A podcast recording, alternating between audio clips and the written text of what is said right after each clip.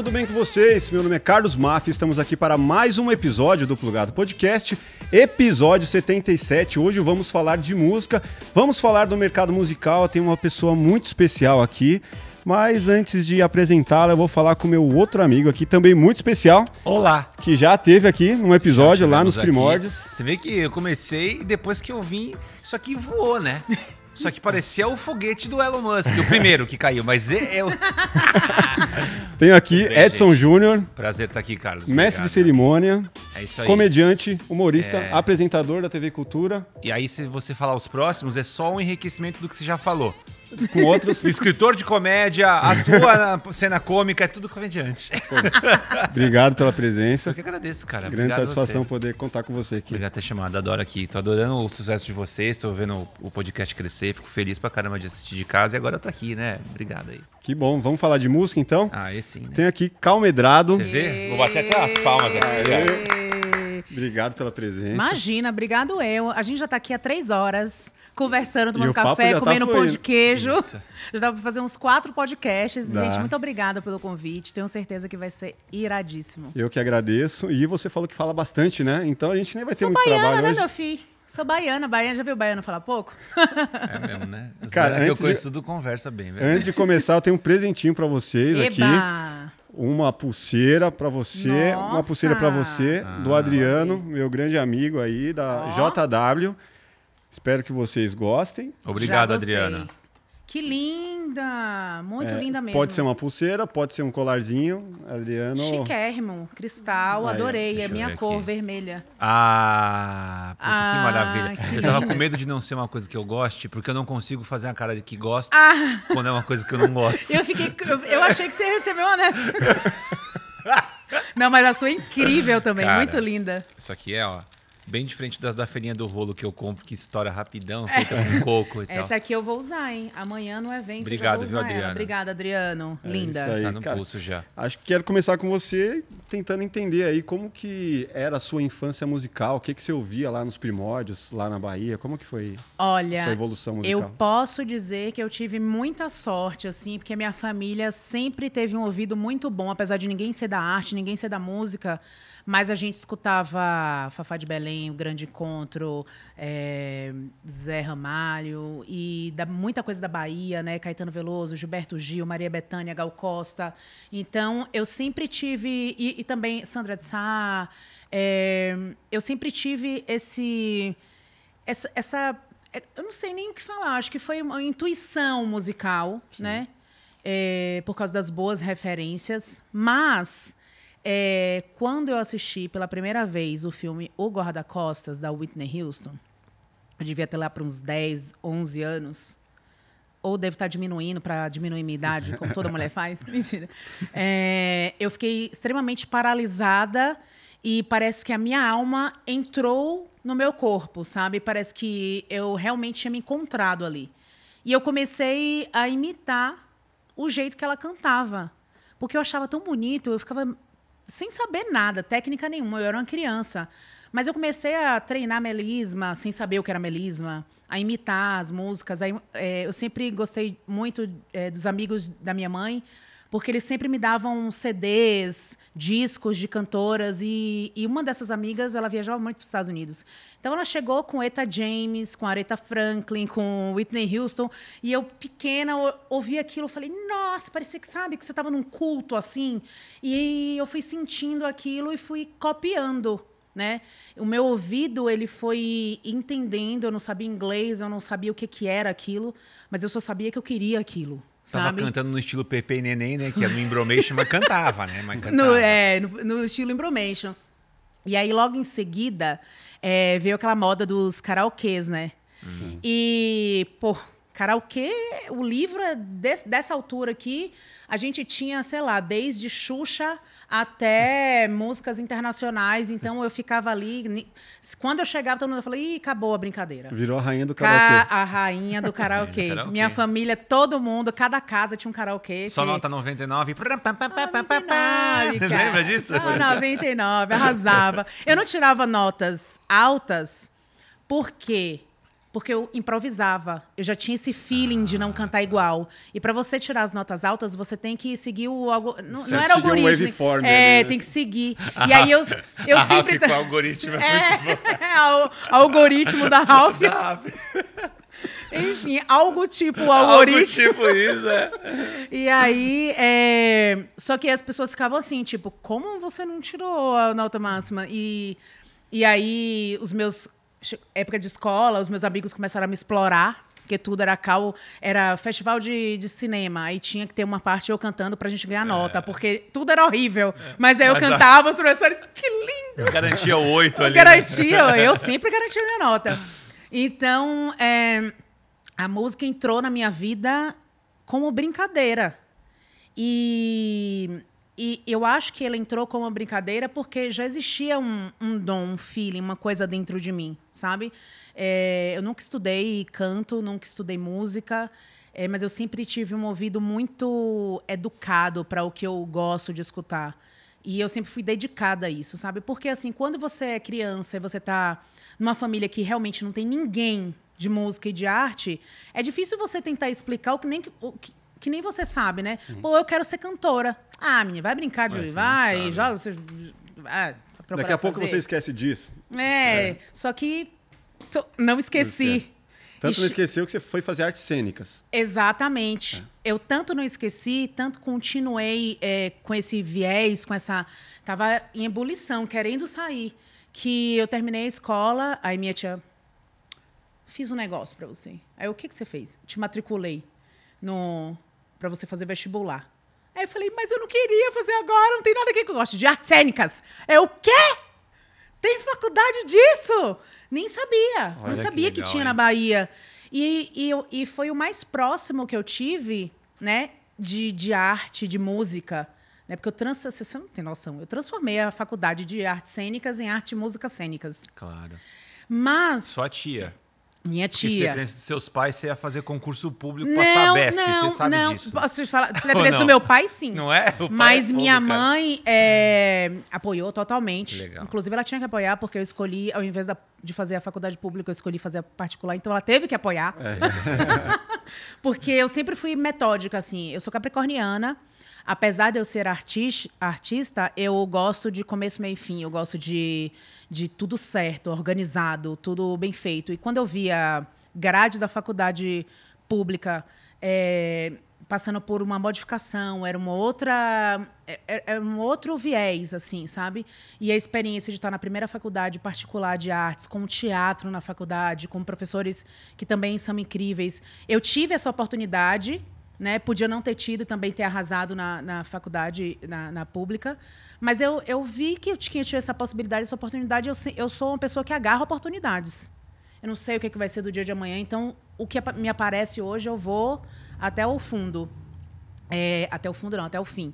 É, Ah, mas o fim é o fundo, tá tudo certo. é, o fim pode ser o fundo, o começo. Quer trazer a filosofia má- máfia? O que é fim, o que é fundo? O começo, o meio o marxista. fim. O que é isso? E aí é, eu, eu descobri uma coisa incrível, né? Porque quando se fala sobre faculdade de artes, é, você tem uma, uma, gama de coisas que as pessoas têm costume de dizer. E eu acho que foi uma coisa muito engrandecedora que aconteceu na minha vida. Eu estudei geopolítica, filosofia, literatura. Eu nunca li tanto na minha vida. É, isso, isso me facilitou muito né, na minha oratória. É, hoje, eu ler um contrato, eu saber o que eu quero. Hoje não, sempre, né? Inclusive, eu devo o meu não mainstream a não ter aceitado tantas coisas que muitas meninas e muitas pessoas tiveram que passar para poder hoje, quem sabe ou não, ter uma carreira. É, esse é um dos fatores, né? Porque a gente, pa- principalmente você sendo no Nordeste, né? É, te oferecem mundos e fundos e aí, de repente, você cai numa cilada. É, mas eu sempre fui espertona. E sempre fui a melhor aluna da, da faculdade. Eh, ganhei bolsa semestral por ser a melhor aluna da faculdade, porque era uma coisa que eu amava fazer. Eu queria dormir acordar ali. Era a única coisa que eu tinha próximo do que eu queria. Então eu transformei um pouco, eu fui, eu mudei um pouco a didática da faculdade, coloquei inseri música e aí a gente começou a fazer musical e a gente começou a apresentar no teatro. Eu comecei a ter uma, uma fase profissional. Só que eu era uma menina obesa, né? Então, quando eu terminei a faculdade, eu era uma menina de cento e poucos quilos, é, com muitos sonhos e zero oportunidade no mercado qualquer um. Até se eu fosse ser vendedora de loja, não teria oportunidade em 2007. É sabe? Era bizarro, era não, não, não tinha. Não tinha referência na TV, não tinha referência na música, não tinha pouquíssimas referências na música. Inclusive, uma a gente vai fazer. ah, eu não canso de fazer essa homenagem pro Fat Family, porque foi. Eu assistindo Xuxa, vendo um monte de gordo é, cantando e. Foi uma quebra de, de, de paradigma tudo. total. Negros, isso, né? É gordos, isso aí. cantando Família, soul. tinha primos e irmãos ali dentro. Família cantando soul, eu olhei aquilo e falei, meu Deus! Ela quebraram Uma a... pegada americana também, Muito, né? É. eles eram demais. E, e aí veio o Raul Gil também, trazendo a galera cantando. Ah, É. Meu sonho. Inclusive, eu fui agora participar do programa dele, eu quase engasgo, assim, porque tem uma memória afetiva. Eu, eu ficava na escola, eu falava, chegava com o meu melhor amigo. Você viu hoje que foi? Você viu a cantora? Aí Gil Vale, Robson Monteiro, Ele, ele imitava, o Boca, meu, meu amigo, ele imitava. Todos vão. Ele ficava. A gente, ele, e inclusive, ele Era é um uma anjinho, figura. né? Um. É, é, e, e- e, sabe, você tem, ai, tem uma, uma coisinha aqui, uma coisinha acolá, mas não tinha um movimento, É. né? E só que eu não, eu sou casca grossa. Eu não desisti, eu fui é, assim, é muito fácil a gente viver imerso no vitimismo. Só que eu não nasci para ser uma pessoa que é derrotada. Eu, eu sempre me vi bem-sucedida, independente do que eu escolhesse para fazer. Se fosse para vender, sei lá, caneca, eu ia com certeza ser uma pessoa bem-sucedida. Eu sou muito determinada quando eu gosto de uma coisa, quando eu quero uma coisa. Ainda mais quando é uma coisa que é um karma. Né? Porque é, você ser artista é, é você estar fadada ao sofrimento. Porque é uma profissão incerta, é uma profissão que você investe mais do que você ganha, é uma profissão que você não sabe o dia de amanhã. Então, é um karma, porque você não larga daquilo. Aquilo tá ali em você, você. Ah, tô sofrendo, Tá não quero mais. mordendo No outro dia você- você tá compondo. O que é que eu vou fazer agora? É, é sobre isso. Ser artista, para você ser artista de verdade, você tem que ser casca grossa, né? Então, assim, muitos artistas que hoje têm o seu espaço e tudo, por conta das suas oportunidades, por conta das suas escolhas, família, etc e tal. Massa, é, é top. Mas quando você não tem nada disso, você ainda é uma menina obesa, vem do Nordeste e, tipo, não, não sabe nem qual que é a sua identidade, porque na Bahia eu era. Eu, eu sou. Eu sou. Eu tenho um. é, hoje eu sei que eu sou afro-indígena brasileira, né? A mistura de raças. Né? Por isso que eu tenho traços de negro, com cabelo liso. Mas aqui as pessoas me veem como negra, lá como branca. Branco É, demais pra ser negro e negro, negro demais, demais para ser branco. Eu já cheguei, inclusive, até há pouco tempo, né? Antes, depois que eu fiz a, que eu passei pela bariátrica, a pensar em fazer uma plástica na minha cara para tentar me enquadrar é, dentro dos padrões da sociedade. É, isso foi uma coisa que me deixou doente, né? Que me levou a ficar realmente doente, a, a ter infartar. Por isso que, inclusive, eu fiz a bariátrica. Você pensou em fazer a mesma mudança por conta disso? Pensei. Falou- parou em casa e falou, acho que eu vou fazer. Eu marquei tudo, tava tudo marcado. Caramba. Mas aí, meu filho, os meus guias foram mais fortes, me recobraram a consciência real. E aí eu comecei a me olhar, me aceitar e falar: eu sou bonita, eu sou diferente, eu sou foda, eu sou incrível. E acho que, eu acho que as pessoas ficam procurando tanto defeito porque são todas muito iguais.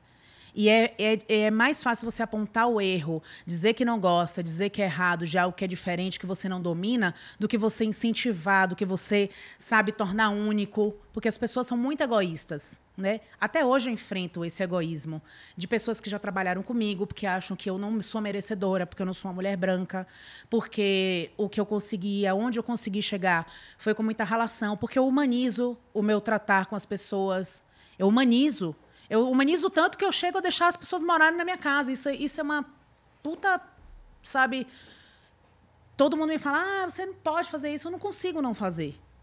Sabe? Eu não consigo não ser essa pessoa. Hoje eu sou menos, porque ah, eu sou, sou casada, eu não sou mais uma, uma mulher sozinha que pode fazer acontecer. Mesmo Dá assim. pra dar uma podada, viu, amor?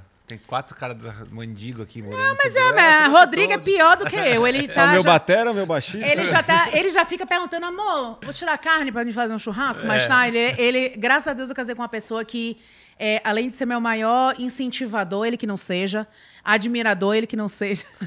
É, realmente ele é. E é um super parceiro, assim, sabe? É uma pessoa que realmente ama o que eu faço. Ele ama o que eu faço.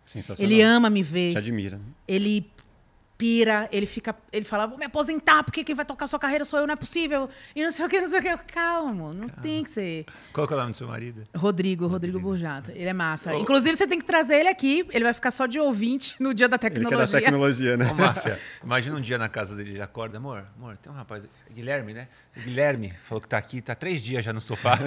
Quem que é? Ah, é o rapaz que eu conheci num evento, ele tava sem lugar pra morar. Tipo isso, é, não é tanto, mas é, mas é, é a questão de humanizar o, o tratamento com as pessoas. Hoje eu estava numa num evento de mulheres, né? Consulado de mulheres, um evento muito incrível. Hoje foi o lançamento do livro, né? E, e, e o diferencial, né, de uma mulher empreendedora, porque eu sou a empresa e eu sou o negócio, é que a gente humaniza um pouco o tratar. E isso era visto como errado.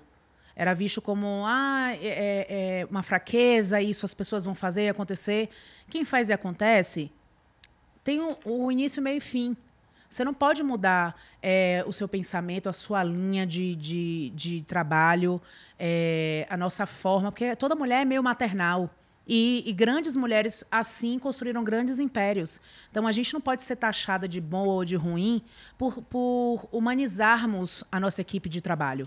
E no mundo dos negócios, né, muitas vezes isso não é visto como algo escalável, né? Sim. Então isso não- às vezes não é bem visto porque falar, isso aí eu não consigo replicar em outro lugar porque é a sua visão, você é o negócio. E isso é bem ruim, né? Se você parar para pensar, tá, uma- vou montar uma linha de produção ou eu estou trabalhando com arte? Tem que ser humanizado, né? É, com certeza. E a- a- todo mundo pergunta assim: você empreende com o quê? Eu comigo mesma. "Né, Tá, mas que, que- qual é o seu produto? Eu. Mas com- você faz. Eu, é simples, é muito mais complicado, porque você tem que falar às pessoas como elas devem fazer algo para você, que você é o produto. E isso gera muita discórdia e aflorece muitos egos, Sim. né? Porque, na verdade, eu não estou falando de mim porque eu quero, ah, meu Deus, será melhor. É porque é necessário para o trabalho continuar. Então é necessário eu ter uma assessora de imprensa incrível, que é a Dani, que está ali, que inclusive nos proporcionou esse Obrigado. encontro. é necessário ter um agente, um produtor, um- um- uma pessoa que cuida do palco, uma pessoa que, que, que é o meu, é, meu, meu diretor musical, Um os time, meus né? o time, sabe? E eu sou a gestora daquilo ali. Eu tenho que fazer aquilo ficar vivo. Eu tenho que ser a pessoa que vai incentivar. E ao mesmo tempo, eu tenho que ser a pessoa, eu sou a pessoa que vai subir no palco eu tô ouvindo que problemas técnicos, eu tô recebendo coisas, eu tô muito por mim mesma, porque eu eu sou muito Ah. Centralizadora de. Sim, capricorniana, né? Eu gosto de saber todos os detalhes, mas eu já tô me desprendendo disso. Já está importante. sabendo delegar. É, Você porque ficar leve no palco. porque no senão- fundo, no fundo eu faço tudo isso. Eu sou digital influencer, tenho quase um milhão de seguidores, eu me dedico pra caramba, porque eu me dedico. Eu não sou incrível. Eu sou incrível. Muito bom esse corte. Eu sou incrível, tem que estar na thumb. É, eu sou incrível. mas eu não sou, assim, melhor do que todo mundo. Eu sou incrível, mas eu não sou melhor do que ninguém. Só que a gente tem que entender que a gente não consegue fazer nada sozinho. Né? Eu não consigo cantar sozinho. Eu tenho que ter uma banda. Sim. Eu tenho que ter o cara do que fecha o show. Eu tenho que ter a Dani para me divulgar. Eu tenho que ter todo mundo, todo um elenco de pessoas que, que fazem funcionar. E, e tudo isso que eu estou fazendo agora, que eu estou dando esse gás, porque aos 38 anos você retomar uma carreira no mundo digital, com tudo acontecendo, com a ebulição que tá, com essa volta de pandemia, com todo mundo querendo todos os espaços, é punk. Sim. Mas é necessário para que eu não precise mais fazer isso e só cante. Sim. É, eu quero entender aí a, a- a sua passagem da faculdade para a sua primeira oportunidade na parte musical. Isso foi bem antes do The Voice, né? Eu imagino que antes do. Foi em 2007 eu me formei em artes cênicas. Aham. Aí tive um hiato até 2014. Por quê? Porque o mercado não me aceita. Não me aceitava, não me aceita ainda. é difícil. O mercado não te aceitava. Não me aceitava. O mercado não me entendia. Não tinha mercado eu, eu sou de Salvador. Se aqui é complicado, imagine lá. E o que, que acontecia? Eu sempre tive muitos amigos que se tornaram artistas. E esses meus amigos, eu sempre ia para os shows deles. Hoje são pessoas que estão no mainstream, são famosas, estão em bandas grandes. Todas as vezes eles falavam: Não, agora eu vou chamar minha amiga que canta muito. E eu acabei virando o quê? A menina da canja. Hum. Porque eu cantava nos shows dos meus amigos. E só tinham duas músicas que eu cantava. Olhos Coloridos, porque era a única de black music que todas as bandas sabiam. Uhum. Então eu virei a menina da canja Sarará Criolo. É, e algum medley tipo Zé Cabaleiro, alguma coisa assim. Que era o máximo de black music que a galera tocava lá. Nesse meio tempo, um cara muito. Pode. pode eu já Pode. cheguei pra caramba, né? Um cara muito foda daqui de São Paulo, um diretor musical, arranjador, músico incrível, Valmir Borges. Foi fazer um show lá. E aí me chamaram pra assistir. Eu falei, caramba, que show balançado, o cara tocando um samba rock, que top. Negão cheio de dread, maluco, que top. Conversei com ele, a gente foi jantar, todo mundo. Depois, no outro dia, ele ficou uns dois dias em Salvador e eu, assim, tipo, querendo consumir o cara. Ficamos amigos. Ele falou assim: Cal, vou fazer um show. Vá pra lá, pra São Paulo. Fica uma semana, que eu tenho uma semana de show pra fazer. Eu quero que você faça canja comigo, eu quero que você veja lá, galera. Isso era meados de 2012. E aí, você vê o que, que se você gostou, porque eu acho que lá você vai encontrar sua turma. Você vai encontrar sua tropa. Meu filho, de 2012 pra cá, nunca mais quis saber de outra coisa, porque é o que eu falo, é, é tipo a, a música de Gil, né? A Bahia já me deu régua e compasso. Quem sabe de mim sou eu. Salvador é meu berço. É onde eu trago toda essa questão cultural, essa coisa diferenciada de ritmos, de pluralidade, de, de, de ter realmente uma cultura enraizada. Mas São Paulo é meu lar. Eu sinto o cheiro de lar. Eu, eu viajo, quando eu chego aqui, eu fico. Parece que eu tô tomando um choque de, de. Porque aqui tudo acontece. O tempo inteiro acontece. É. Você pode fazer acontecer o tempo inteiro. É? E lá, simples coisas até hoje são difíceis de serem aceitas, é, internalizadas, como ser digital influencer. Isso é difícil ser aceito lá? Por quê? Ah, Ainda porque- hoje? É porque existe um bairrismo muito grande. É. Se você for um digital influencer de lá, fazer as coisas de lá, a demanda deles, comandada por eles. Agora, se você fizer alguma coisa daqui, se você crescer, é, tudo é questionado, sabe? E eu chego lá e eu finjo que, sabe, que eu sou, sei lá, Maria. Que eu não sou nem Cláudia, nem Cal. Eu me desligo, eu aprendi a me desligar. Então eu vou, eu fico, sabe, não converso de nada de trabalho, Vai pra curtir mesmo. não falo de nada. Eu sinto que as pessoas ficam esperando que eu fale, não falo. Sou mais pacífica, passiva e, sabe, possível, porque é uma forma que eu arranjei também de não me magoar e de não criar expectativas. Porque a Bahia é muito especial. Os baianos são especiais, a minha terra é muito especial. Eu não eu- e eu vivi muito tempo uma questão de amor e ódio, muito mais ódios, de não aceitar que eu não, não consegui fazer nem realizar nada lá. Até que eu entendi que a Bahia tá certa. Eu que estava no lugar errado. E tá tão certa que hoje eu estou num lugar onde eu posso levar o meu axé, as coisas que eu aprendi lá, que só eu tenho. Um dia vocês vão ter a oportunidade de assistir meu show. É bem louco, é uma coisa, sabe, de lá.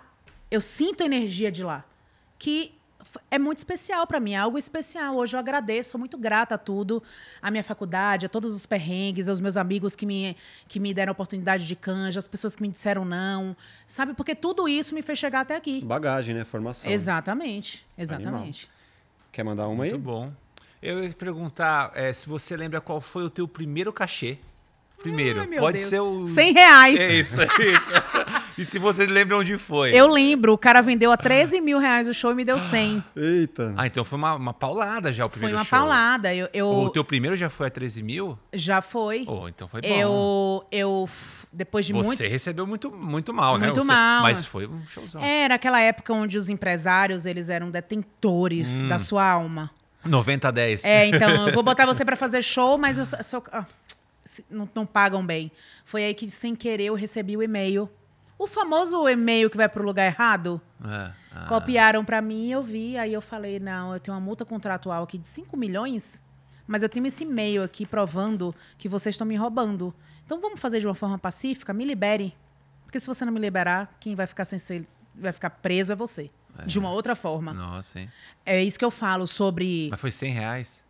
100 reais, nem. Não dava nem pra Você comprar lembra um. onde foi, não não? dava nem pra comprar um hambúrguer no McDonald's depois, um negócio foi pra lá na Bahia ou aqui Na? Bahia, Na na Bahia. Bahia, na Bahia. Foi na Bahia. Cenzão, E hein? eu me achando lá, fazendo camarote. Ele falou 300. Eu falei 300. Eu falei, ah, ela vai ganhar uns 300 no Não, e foi um camarote muito famoso. Eu já ia falar o nome aqui. Foi um camarote Tá, muito não precisa famoso. Assim, o palco era virado pro lado de fora. Então, assim, além do público do camarote, ainda tinha o público do carnaval todo me assistindo. Olha. E eu ganhei 100 reais. Tinha Nutella no camarote, não tinha sentido ganhar 100. Ela gastou mais na Nutella do que no meu cachê. Ah, naquela época, com certeza eu gastaria. Mas é isso, é por ser uma mulher que estava fora dos padrões. Então, até me dar, até me comprarem remédio, aquelas drogas que você tomava para emagrecer, sabe? Tudo que você pode, possa imaginar, assim, coisas bizarras, bizarras eu passei. Passei não, porque eu não, dei- eu não me deixei passar, Sim. sabe? Eu não, eu, eu senti, eu senti, veio até mim, sabe? Mas eu não deixei acontecer. E E como que foi a evolução até chegar no The Voice? Assim, o convite, como ficou sabendo? Hum. Eu já estava aqui em São Paulo.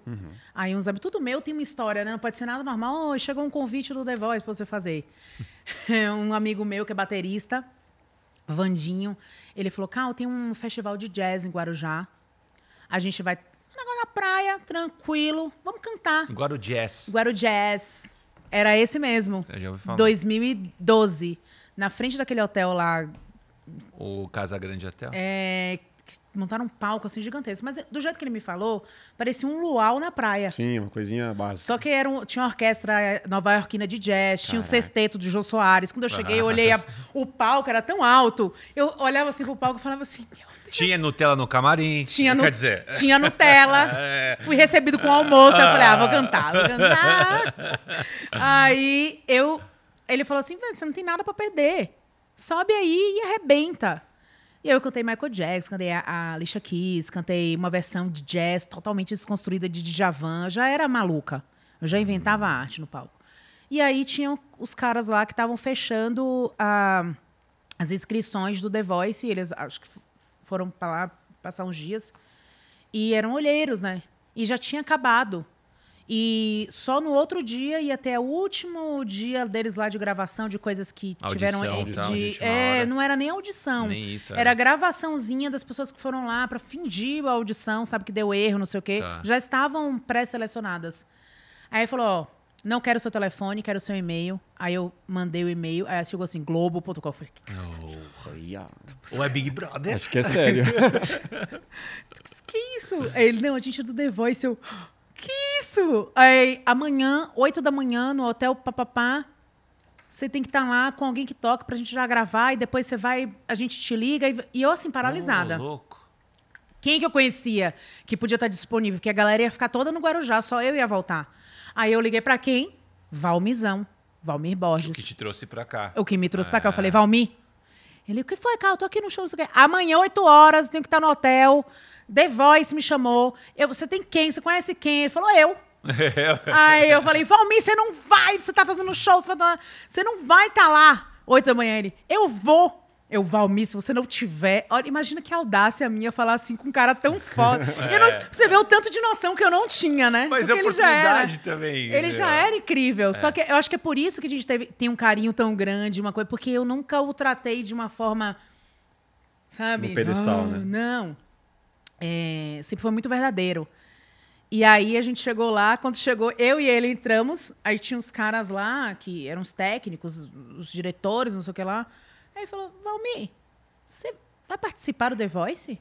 Ele falou, não, pô, eu vim acompanhar a Cal. A- a- eu juro, até hoje eu me lembro da feição da mulher. Ela fez assim, ó.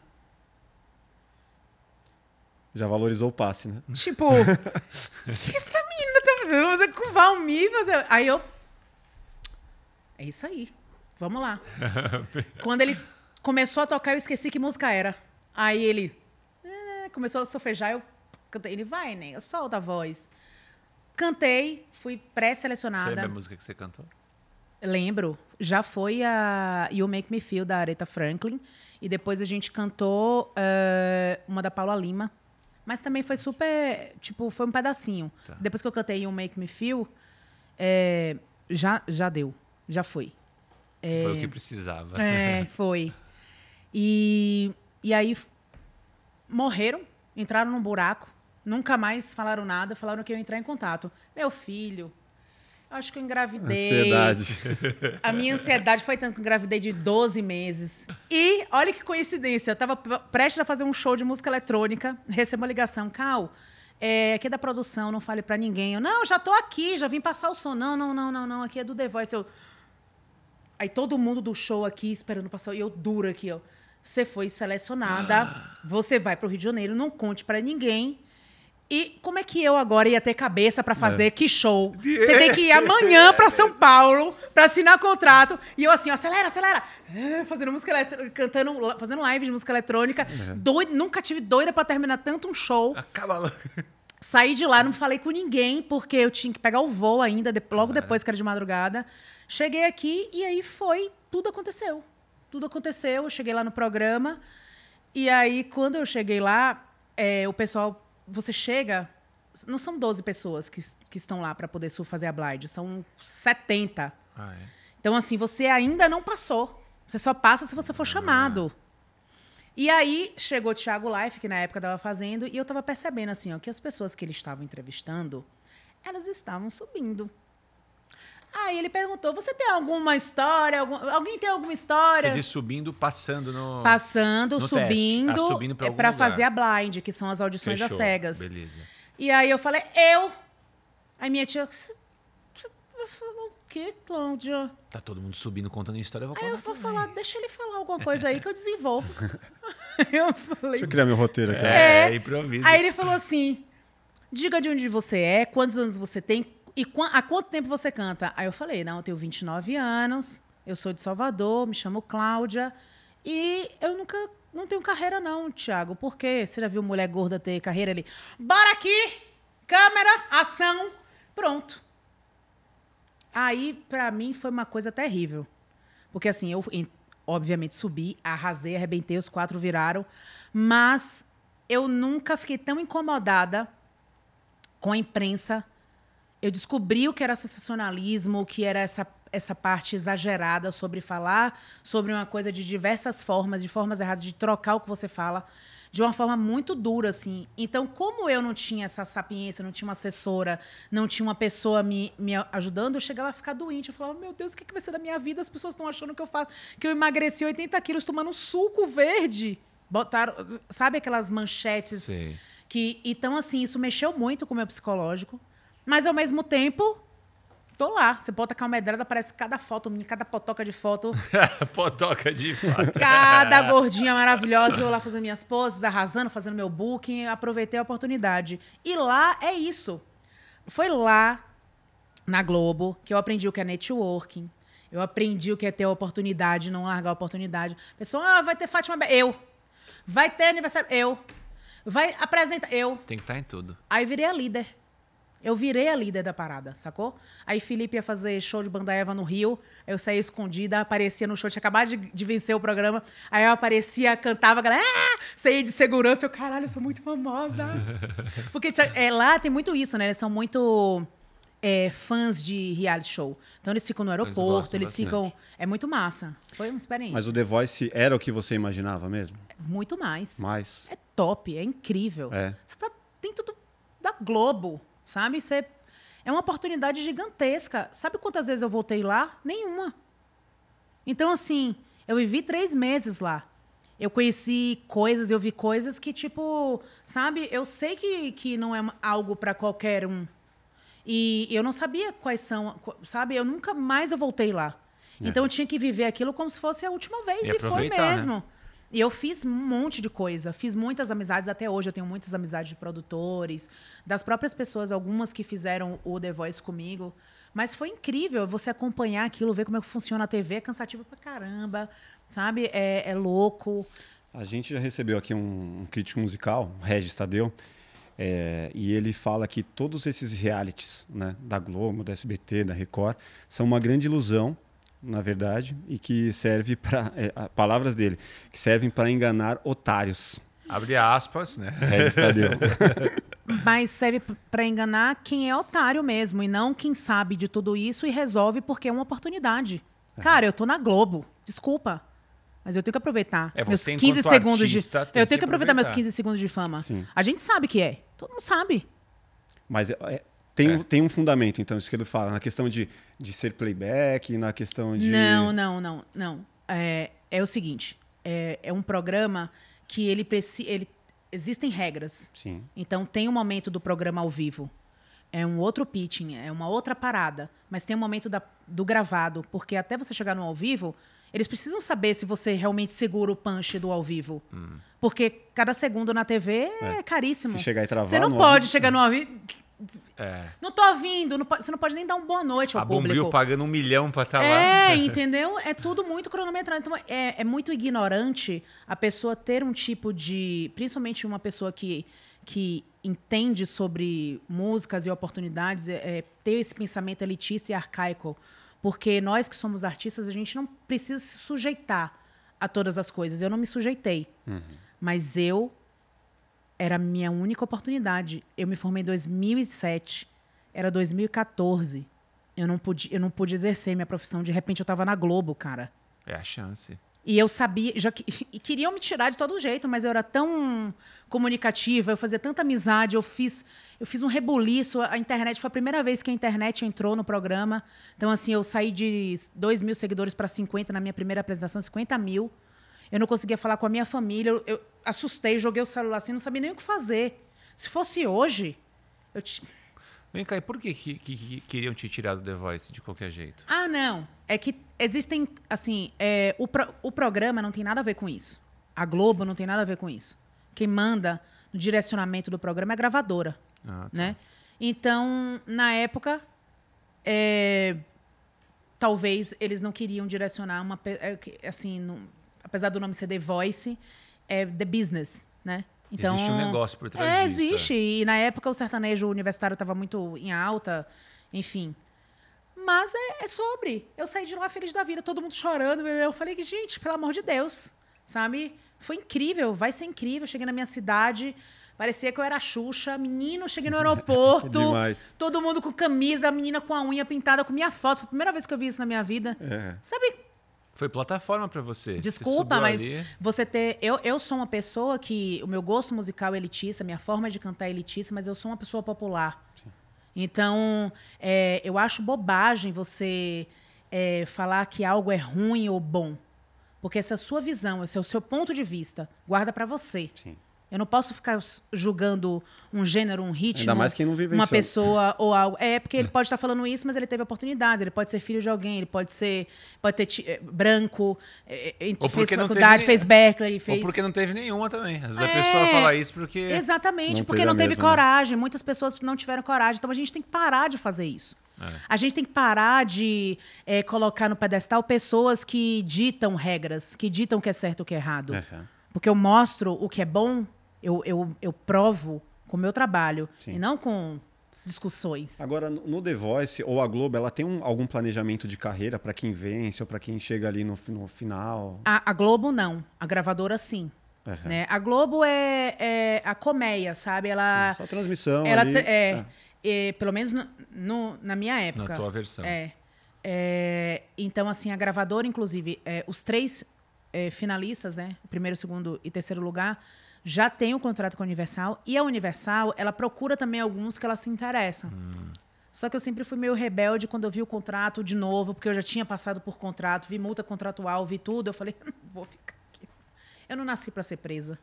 Eu não nasci para ser direcionada. Eu não nasci para mudar o que eu tenho dentro de mim. Você não era obrigado a assinar esse contrato. Não, Ah, não, tá. não era. Não era obrigada. Não era obrigada. De jeito nenhum. Você não é obrigada a nada lá. Nada. Só o, o- quem fica em primeiro lugar, porque tem. Você assina falando que quem está em primeiro lugar vai ter a carreira toda direcionada pela Universal, tem, enfim, várias coisas. Mesmo assim, é, algumas pessoas romperam o contrato, Tá. pagaram multa, enfim. Mas esse lance de não se não, não gostar de se sentir presa ou não querer estar totalmente vinculada é o que te motivou a, a empreender, a abrir o seu próprio selo, estúdio? Como que. Com certeza, com certeza, com certeza absoluta. E mais uma vez eu pensei muito no coletivo, que deu muito errado, né? Porque eu abri um estúdio, três salas, vamos trazer a galera, só que a galera, vamos fazer uma troca, eu te dou aqui e você me dá acolá, eu te dou o espaço, eu te dou isso aqui que eu tenho o estúdio, você me dá a produção. Vamos você me dá- colaborar, né? Vamos- Aí todo mundo começou a colaborar só a parte da- deles, e na hora da minha ninguém colaborava. Aí eu fechei o estúdio, veio a pandemia. Ah, foi um pouco antes da pandemia que você, que você montou, então. Sim, foi pouco antes da pandemia. Foi logo depois que eu fiz a bariátrica, Aham. que eu voltei para São Paulo, eu queria voltar para trabalhar. Queria voltar porque eu falei, não, agora eu tô meio dentro de algo que possa ser trabalhado. Olha que absurdo isso. Olha que, que triste falar isso. De Depois ter da que, bariátrica. de ter que entrar no, no molde. Que triste. Isso é, é a coisa mais triste que eu falo e que eu já pensei, que eu já vivi na minha vida. Sabe? Hoje eu. É, meu discurso é completamente outro, mas às, às vezes a gente precisa viver, né? Então, eu vejo um monte de gente falando sobre coisas que não têm propriedade, nem de estudo, nem de causa, nem de vivência. Eu acho que para você falar sobre algo, você tem que ter vivido pelo menos um pouco daquilo. Porque não dá para você falar sobre algo que você não sabe as dificuldades, sentiu na pele, sabe? Então hoje eu tenho um discurso completamente diferente. Eu nem falo mais sobre. é, nem não, não foco na bariátrica. Infelizmente, eu passei por um. Eu passei por um processo muito difícil que me adoeceu, né? Mental, psicologicamente, fisicamente. Eu fiquei doente, eu quase morri e a minha única saída foi operar. Não foi tipo, ah, eu agora vou fazer a cirurgia bariátrica, isso é incrível. Você... Não, não é legal, não indico. E, e hoje eu sempre incentivo as pessoas a, sabe, persistirem, a não aceitarem, a formarem grupos, a falarem sobre isso, a serem fortes, sabe? Porque o movimento ele muda a situação, né? Como tem mudado, né? Hoje pessoas gordas, é, é, enfim, de diversos de diversas coisas que eram vistas como problemática, né? Porque as pessoas, é o que eu falei, as pessoas não sabem lidar, elas tão- então elas colocam como problema você ser preto, você ser pardo, você ser índio, você ser gordo, você ser branco, você ser diferente, você ser muito alto. Não, tem que ser aquilo ali, não tem que ser, né? Não tem que ser. Você tem que ser bom no que você faz. Independente da Competente, né? É, e se dedicar àquilo. É, se eu fosse vítima e continuasse dentro do meu quarto escuro, achando que o mundo, assistindo reality, falando assim, meu sonho. Não, fui atrás e fiz a porra do sonho re- se tornar real. Como eu tenho feito, sabe? Ah, nossa, demorou para acontecer. Não, pô, não demorou para acontecer. Aconteceu na hora certa. Na hora que eu. Na melhor hora. Tô madura. Eu tô numa fase incrível da minha vida. Eu posso hoje inspirar pessoas com o meu, com meu caso de vida. Não de uma forma. Não usando vitimismo, mas usando, sabe, incentivando as pessoas a buscarem o seu melhor, não se Tom deixarem bater. motivacional, né? Não che- eu não, não gosto dessa palavra, motivacional, nem de coach, nem nada disso. É, meu papo é reto, é real. Eu não fico floreando nem falando, não, o dia tá lindo. O dia não tá lindo para todo mundo. O, a, a amanhã não é bonita, bela para todo mundo. E o cara que tem que pagar a conta que tá devendo e que tem que tocar, fazer 30 bases, não é. Mas fala assim, né, quando você chegar em casa, pensa no seu sonho e enfrenta, vai, dá um murro na ponta de faca, sabe? É muito fácil você me julgar pelo que eu cheguei, pelo que eu sou agora. E eu não sou absolutamente nada demais. É, mas existe um histórico de, de muita luta e persistência. Sim. E não de desistência e sofrimento porque as coisas não acontecem. Existe sofrimento porque cansa, mas isso nunca, a desistência nunca passou pela minha cabeça. Então, é- a- meu papo é reto. Tanto que, assim, os, desde o começo do The Voice, teve muita aquela coisa de fã, de fã. Eu, eu já mudei o nome, eu botei meus fofes, meus amigos, hoje são meus brothers. Tenho o, o fã-clube até hoje lá. É, eles, a gente se encontra, a gente troca ideia, a gente se fala, a gente se ajuda, sabe? Eu acho que essa corrente é muito mais importante do que o fanatismo, do que você não poder trocar uma ideia, você saber o porquê que aquela pessoa gosta, o que ela quer ouvir de você, né? Isso enriquece mais o trabalho. E também é mais difícil, porque você não está seguindo, você não está seguindo a maré. Você não está sendo uma pessoa vulnerável. Você não está fazendo o que te mandam. Porque, sabe? É mais difícil, sim, mas dá. Dá. Dá para acontecer. Dá para rolar. É a única coisa que eu tenho para falar. Viu? é isso. É, posso fazer uma pergunta? Por favor. Eu queria te perguntar sobre as pressões do mercado artístico. Eu até anotei aqui que é a- o mercado artístico, mas na parte mais visual, porque é, como a gente hoje precisa vender muito a imagem na internet, muito mais do que antes, e você que passou por todo esse processo de, de passar por um, um grupo de pessoas que te julga pela tua imagem, e hoje ao mesmo tempo você tem que trabalhar essa imagem para poder, vamos falar de forma mais clara, vender mais, Sim. no caso show, se- é, streaming e tudo mais. Como é, que você, como é que você busca esse equilíbrio entre ser você mesma 100% quase, porque a gente não consegue, e ao mesmo tempo precisar vender a tua imagem para poder fazer com que as coisas funcionem financeiramente até, para vender mais show e etc. Eu sou totalmente errado, eu sou rebelde. rebelde sem causa. É, mas, obviamente, com todo cuidado. Porque eu sou business e arte, sabe? Mas, por exemplo, eu vou dar uma. eu- eu depois que eu fiz a cirurgia, eu ficava, meu Deus, não posso engordar, tenho que ficar magra, tenho que vestir 36, tenho que botar roupa tal, tenho que ser não sei o que, não sei o que. E era uma bosta. Aí eu fui fazer esse show, meti minha transona, pá. Botei uma roupa que me deixou gigante, mas me deixou foda, confiante. Tava ali minha identidade, eu me achei bonita, eu liguei o foda-se e não me critiquei pela primeira vez. E eu tô fazendo isso. Eu não tô me criticando. E quando você passa a não se criticar, você começa a vender. Porque você passa a sua verdade. Sim. Você não quer ser alguém ou algo para agradar alguma coisa. Você é você. E aquilo ali pode ser algo. Ah, Amy Winehouse, pô. Uma cantora de jazz de um lugar paupérrimo da, da, da Inglaterra. Totalmente fora do padrão. Totalmente fora. É a maior que nós temos no mundo interplanetário. Ele morreu e ele ainda é maior. Uhum. Não tem como explicar. Mas era, era uma coisa tão genuína, tão verdadeira, que as pessoas não tinham como não gostar. Sabe? Tipo, você não pode. Você pode não gostar da minha roupa, você pode não gostar do meu cabelo. É tipo a música da, da Sandra de Sá, você ri da minha roupa, você ri do meu cabelo, você ri da minha pele. Mas, nego, quando eu abro a boca para cantar, você abre um sorrisão na sua cara. Isso é certo. Eu tenho muito essa certeza. Tá. Não porque eu sou a melhor cantora do planeta, mas porque eu tô ali com toda a minha verdade. E aquilo contagia. Aquilo faz você sentir algo. Porque é verdadeiro. E hoje nós estamos, graças a Deus, nessa era do ser verdadeiro. Se você não for verdadeiro, você não vende nem pouco nem muito.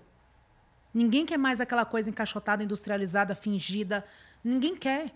E isso é massa, porque dá oportunidade a outras pessoas, ao pequeno, dá oportunidade da gente exercer a nossa profissão.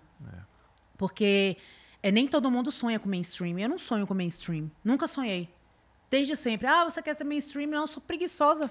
Quero fazer show para não sei quantos milhões de pessoas. Mas se for para acontecer, eu vou ser a melhor. Tô dentro. Já eu tô tá dentro. preparada, né? Eu tô preparada. É. Mas isso não passa. O que passa na minha cabeça é: eu quero cantar, eu quero trabalhar, eu quero poder ter essa opção. Eu quero ser uma pessoa livre para poder exercer a minha profissão. Sabe? E como eu, tem várias pessoas. Só que a gente criou aquela redoma sobre fama, ser famoso. Só existe na arte quem está ali gastando uma fortuna, quem está. Isso é muito covarde, sabe? Porque você acaba defasando a profissão, você acaba tirando sonhos, fazendo pessoas ficarem doentes, sabe? Pelo simples fato delas não poderem exercer sua É. profissão. Sim, de ter que se enquadrar, né? É. Agora, quando que você encontrou a sua identidade vocal? Lá na Whitney Houston. Lá, ali você já sabia. Lá, lá. Cê- Lá. Você imita ela, sem querer cortar a pergunta do Eu não canto ela. Mas você sabe imitar a voz dela? Não me peça. Ah, você sabe!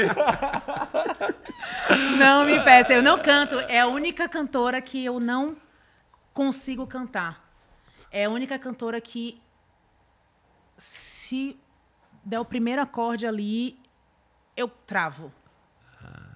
Eu travo. Porque ele me, ela, ela me leva pra, pra Cláudia de 10 anos. Foda. Se você ficar emocionado, eu vou ficar também. Não dá. Não dá. Eu tentei já, já fiz psicólogo, psicanálise, é, negócio de sair, de proceder da puta que pariu. Não dá. Porque é, é- foi onde tudo aconteceu, sabe? Sem querer. Então eu não consigo. ok, tudo não tem problema. Legal. Eu te, eu te Dá um pergunto, guardanapo aí, Mafia, eu também fico emocionado.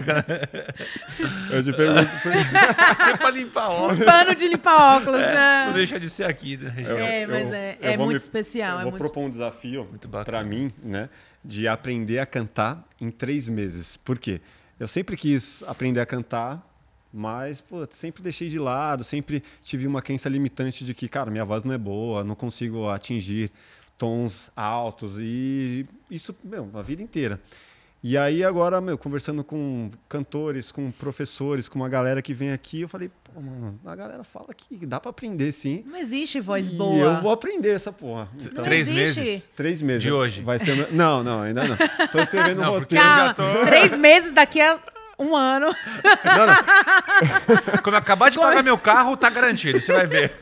Vai não, ser- mas é. é- Eu vou documentar tudo isso, vai ter todo um. Isso é muito interessante falar. É ma- mais vo- voltamos de novo naquela máxima de quem é uma pessoa para poder julgar o que é bom ou ruim. Verdade. Talvez o seu timbre seja tão especial e único que você desenvolve. Já, já viu aquele livro chamado Mindset? Sim, É treino. sim.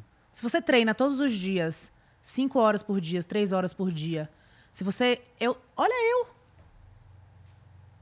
Olha o Bob Dylan, treino cara. todos Bob os Dylan. dias, todos é. os dias. Bob Dylan tem uma voz que você ouve e fala, pô, esse cara canta, mano. Quando o cara começa a cantar a música dele, você fala, meu Deus, só tem que ser na voz dele. Então, Todos os dias eu Já me cantava. convenceram agora, Não é? Compra um cara, baixa a Ralph eletro...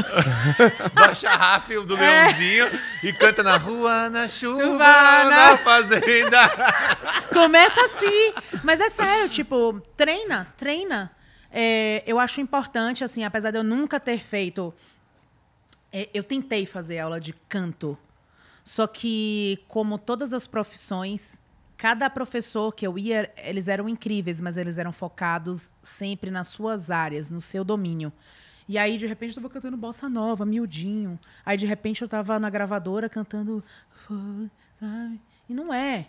Eu sou visceral. Eu Mas grito, eu. É. Uá! Você fez muito treino. Você, você, você, você persistiu, você é disciplinada. Eu fiz. Eu canto todos os dias. Autodidata. Eu sou autodidata. Tá. E eu faço fono. Porque a fono, para o cantor, é, é como se fosse o treinador para o atleta. É, a gente tem as cordas vocais, são músculos, e a gente tem que treinar como se fosse um atleta vocal mesmo. Então, assim, eu tenho um, um armap de treino vocal que eu sigo. Inclusive, queria mandar um beijo para Valéria Leal, que me acompanha desde 2012. Ela sabe todas essas questões que eu passei. E- Valéria, vou aí, hein? Ó. é, ela, ela é de Salvador, ela é incrível, ela atende todos os artistas para fazer o, o- atleta vocal, atletas vocais mesmo, de carnaval, cantando todos os dias. Ninguém fica rouco. Eu já cheguei, Val, vou fazer um show agora, eu tô sem voz. Ela racha um balde aí, bota a cabeça dentro da água, faz um monte de coisa. E você. Caralho. Voltou a A voz. mulher sem remédio, sem nada, é treino. É, é algo que, a gente- que eu aprendi que a gente não pode fazer só na hora do jogo. Né? Você já viu jogador de futebol treinar só no dia que vai jogar? É, rotina, né? Esse é o Rotina de grande treinos. erro, esse é, a Aham. grande, é, é o grande erro. A gente tem que treinar, a gente tem que aquecer, tem que desaquecer. Então, assim, é, eu sempre procuro. Tá, eu, eu não sou tão disciplinada hoje porque eu virei gestora da minha carreira, então eu tenho que pensar em várias coisas. Mas, como eu falei, tudo isso que eu estou fazendo agora é para ficar tranquila e poder só me dedicar a ser o produto da empresa, né? Mas para que eu seja só o produto da empresa, as pessoas precisam entender quem eu sou. Qual que é o DNA, né? É, Dessa empresa. E tem que estar ali no dia a dia, tem que entender que eu não sou paulistana, que o baiano ele fala mais forte, que eu não sou única, a única que fala. Eu já sofri xenofobia pra caramba. Porque eu falo, eu te amo, da mesma forma que eu falo, cadê a porra do negócio? Sim. Entendeu? E aí a pessoa, é, depende da pessoa o que ela vai entender daquilo, como ela vai receber aquilo. Então, se você faz tudo certinho, se você me entende, se você entende que eu sou igual o Google, meu irmão. Você tem 10 dias para poder me entregar o negócio. Eu não vou te cobrar, eu não vou te falar como é que você tem que trabalhar. Mas se estiver no nono dia e você não tiver feito nada, chegar no décimo, perto do você não tiver feito nada, meu psicólogo fala que você é do anjo pro demônio em 10 segundos. Parece uma Ferrari A acelerando. pimenta. É, A sabe? pimenta vai- Porque é, é- é esse. é- Eu, eu também acho que isso é, é uma parte de ser um tratamento humanizado, que as pessoas também não estão preparadas. Não estão preparadas para terem liberdade para trabalhar e para serem co- cobradas depois. Sim. Porque a liberdade deixa a pessoa folgada. Né? Quem é folgado, fica folgado. Fica muito folgado. E quando é cobrado, meu Deus, que coisa. Por que você não fez a porra do seu negócio, velho? Por que você não fez? Era tão simples. É o seu trabalho. Sabe? É, é o seu trabalho sobre a minha vida. Tipo, Eu não tô não exigindo posso- nada além do combinado, eu né? não posso não, não ficar. Eu não posso falar assim, ah, tudo bem, a gente. Vamos lá, o RH. Não! Porque se eu perder é, metade da fatia aqui agora, para você não vai reverberar de nada. Para mim vai. É. Se eu chegar lá para cantar e o som não estiver funcionando, o show de Calmedrado foi uma bosta. Sim. Foi o técnico, Não, a casa de ninguém- som, é calme... se eu Sua não cara postar, estampada lá se eu não É. postar um conteúdo legal, é Calmedrado tá não é a galera que tá que deixou de fazer o trabalho, não. É. É sempre o artista, a pessoa que está se expondo. Então, eu, eu sou muito cuidadosa com isso. Eu sou uma pessoa muito pacífica. Mas, quando chega o limite de entrega do meu trabalho, quando eu vejo que não está tendo essa pulsação, porque eu sou pulsante, né? Isso é muito do meu ser. Eu tenho vontade. Todos os dias eu acordo com vontade. Minha água tá fervendo aqui, ó, tá até quente. Se você não, não tá naquela mesma vibe, você não serve para trabalhar comigo. Não que você não, não sirva para trabalhar com ninguém.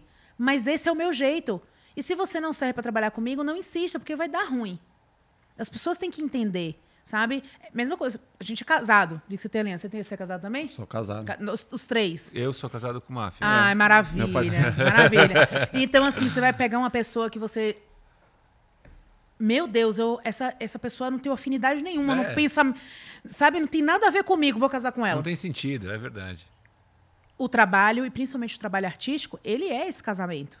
Sabe? Você tem que estar todo dia com a pessoa. Você tem que acordar e entender que no dia do show nada pode chegar até mim, porque o, a empresa vai ser o produto naquele momento. Eu não posso tensionar minhas cordas vocais, eu não posso ficar falar muito, eu não posso delegar muita coisa. Eu tenho que pensar no que eu vou apresentar. Sim. Eu tenho que relaxar, eu tenho que ficar de boa, eu tenho que pensar em coisas legais, eu tenho que pensar o que, é que eu vou fazer diferente no show hoje, o que, é que eu vou fazer, o que, é que eu... sabe? Sim, essa galera filtra tudo pra não deixar chegar em você. É Exata- como numa gravação que a gente tava até comentando. Pô, você tá lá com cliente, com agência, com 40 pessoas no set. Cara, não vai trazer o problema pro diretor do caminhão que atrasou ou que furou o pneu. Não. É. Você tem uma série de pessoas. Tem um produtor, tem um assistente, tem uma galera que vai filtrar tudo isso aí. E Exato. se tiver alguma informação para chegar, pô, é a última das. Que aí eu vou achar uma. Pô, não tem um caminhão com a luz tal, vamos fazer com a luz Y que vai funcionar. Se existe uma forma de resolver, resolve, pô. Não precisa me contar, resolve. É. Depois, se eu tiver que vender um útero, um rim, eu vendo, mas ali naquele momento tem que resolver, tem que procurar alguém. Eu sempre. eu- o meu sonho é ter alguém para eu para ter autonomia para falar por mim. Sim. Faça. Não faça. Porque isso aí, aí sim eu vou ter minha liberdade. Porque a pessoa vai me entender o suficiente para poder saber como eu agiria, como ela me representaria, como é que eu falaria, quem que eu, quem que eu sou. E isso é um sonho, sabe? E não é um sonho tão distante. Não. Mas depende de é, Convivência. con- convivência, é, de você ter. Porque eu acho, acho que ego é uma palavra que é, pode ter um, um significado bacana, porque a gente precisa ser um pouco egocêntrico. É. Sim. Eu preciso ser egocêntrica no meu A trabalho. gente tem que ser. Eu sou artista, artista é egocêntrico, né? Mas tem que ser sob medida. Você não pode deixar ultrapassar os limites. E quando você trabalha com artista, você tem que tirar a roupa do ego. Você tem que tirar a roupa do ego. Totalmente. Porque ali naquele momento, o seu trabalho depende de- como eu estou.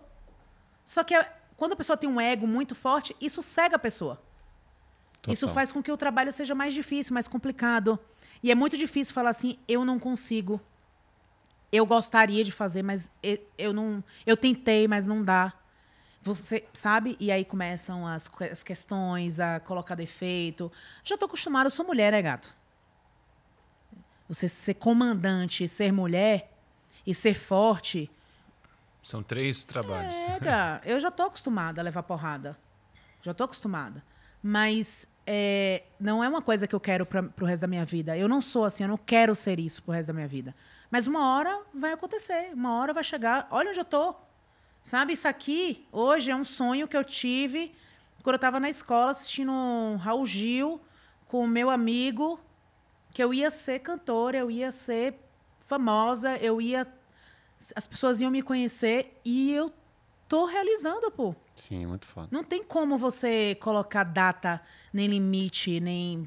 E depois de muito trampo, né? Você não fez um vídeo que viralizou e amanhã você tá cantando Pois no Credit é. Car Hall. É uma parada Pois é, Né? pois é, pois é. construída. Hoje é um outro tipo de enfrentamento que eu tenho que lidar, né? Uma mulher de 38 anos iniciando praticamente uma carreira, né? Tem essa questão do etarismo, tem essa questão da gente, de eu estar tem eu e um grupo de mulheres espalhadas pelo mundo, eh, famosas, celebridades ou não, tratarmos eh, esse assunto eh, diariamente, porque Porra, você vai invalidar a mulher porque ela tem 38. Olha a Cláudia Raia. Não pode engravidar. A mulher só pode engravidar até 32 anos.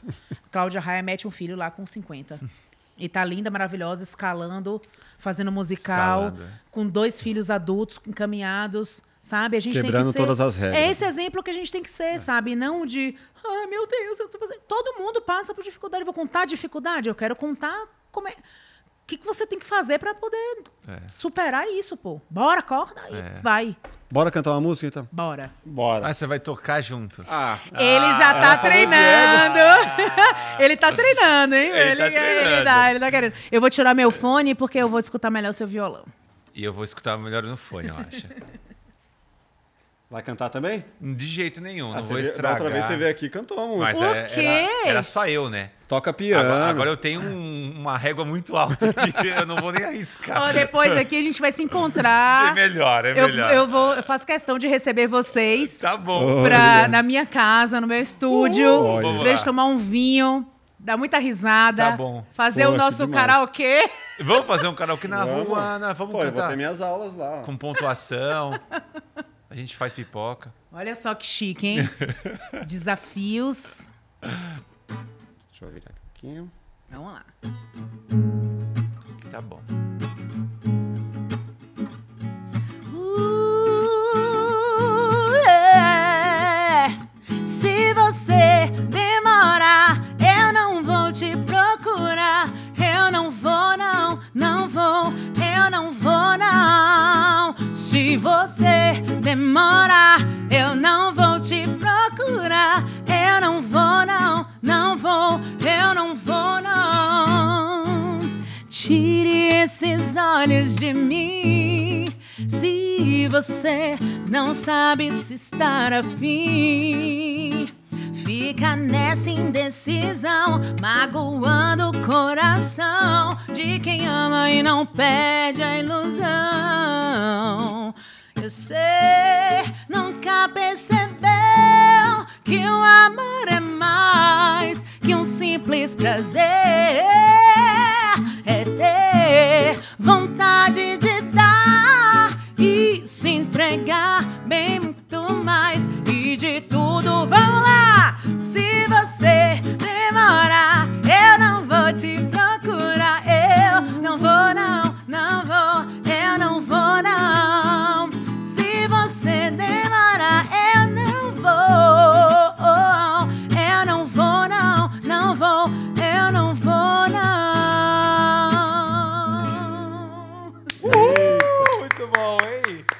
Que eu errei aqui. Prá, pá, pá, pá, pá, pá, pá. 98. Tô brincando. É porque sempre assim, você se arregaçou no Eu tô lá. 73. Aí te- teve uma vez, eu só, só pra gente finalizar, uma- esse meu amigo Boca é, é- é meu melhor amigo, né? A gente é amiga desde da, da escola. E a gente tem uma relação muito, assim, única. Aí teve um dia que to- lá em Salvador a gente fala comer água. Ele comeu uma água, me ligou, quatro horas da manhã.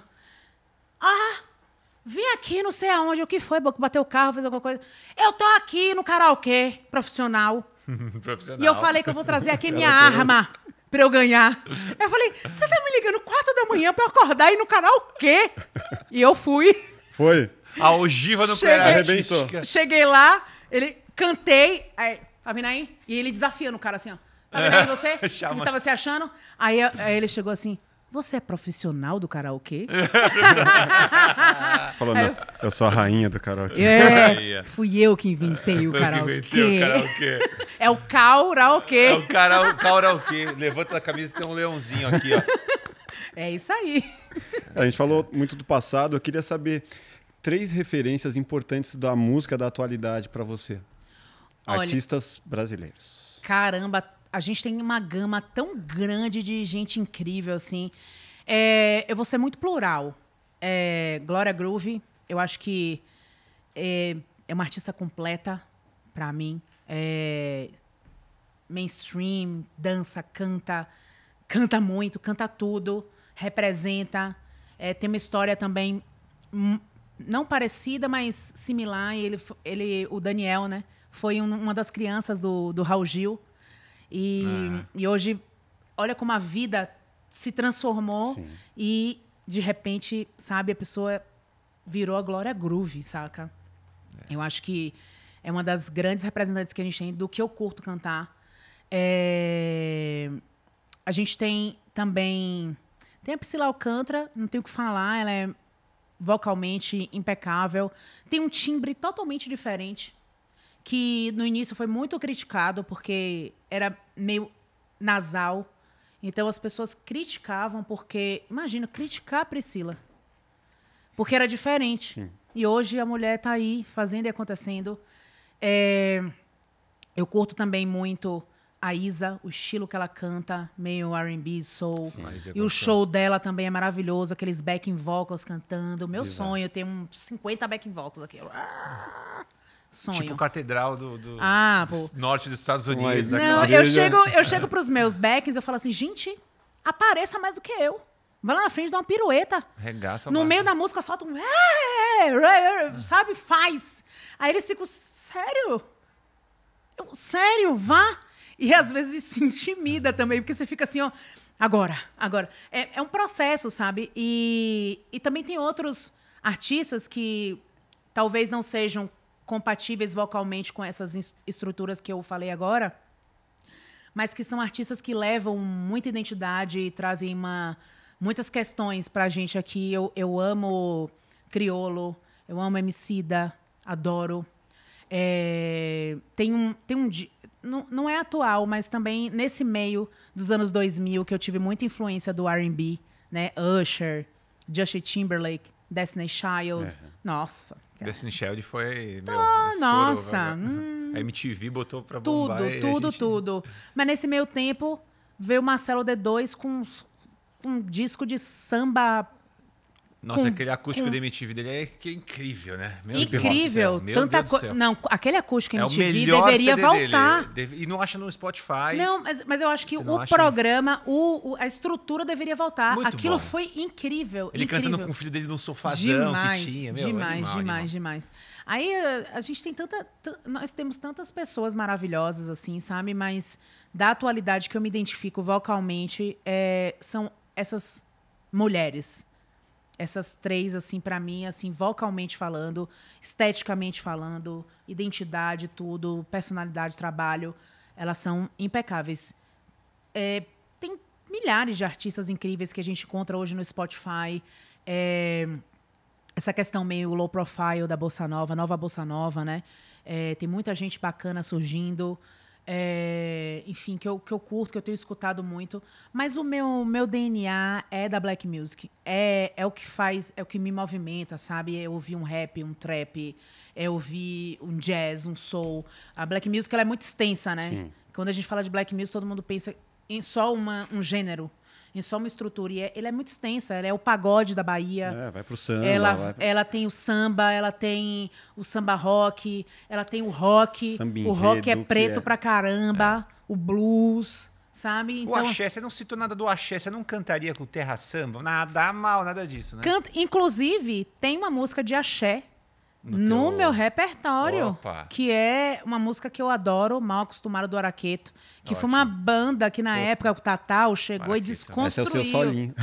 É que, né, a música- Tan, tan, tan. Nossa, é mesmo. É que o Tatal, ele também quebrou esse- essa, essa quarta parede, sabe? Ele era um negro charmosérrimo e ele não cantava tira o pé do chão, ele era super Não, e as letras, meu, que tu chiquérrimo, trazendo cada letra maravilhosa. Como eu digo ao meu coração, se você não volta mais não, como eu posso compreender se o amor virou emoção? Essa música dele é... É, ele tem cada Aí tu fala, música. meu Deus, cara, tu, tu chora ouvindo...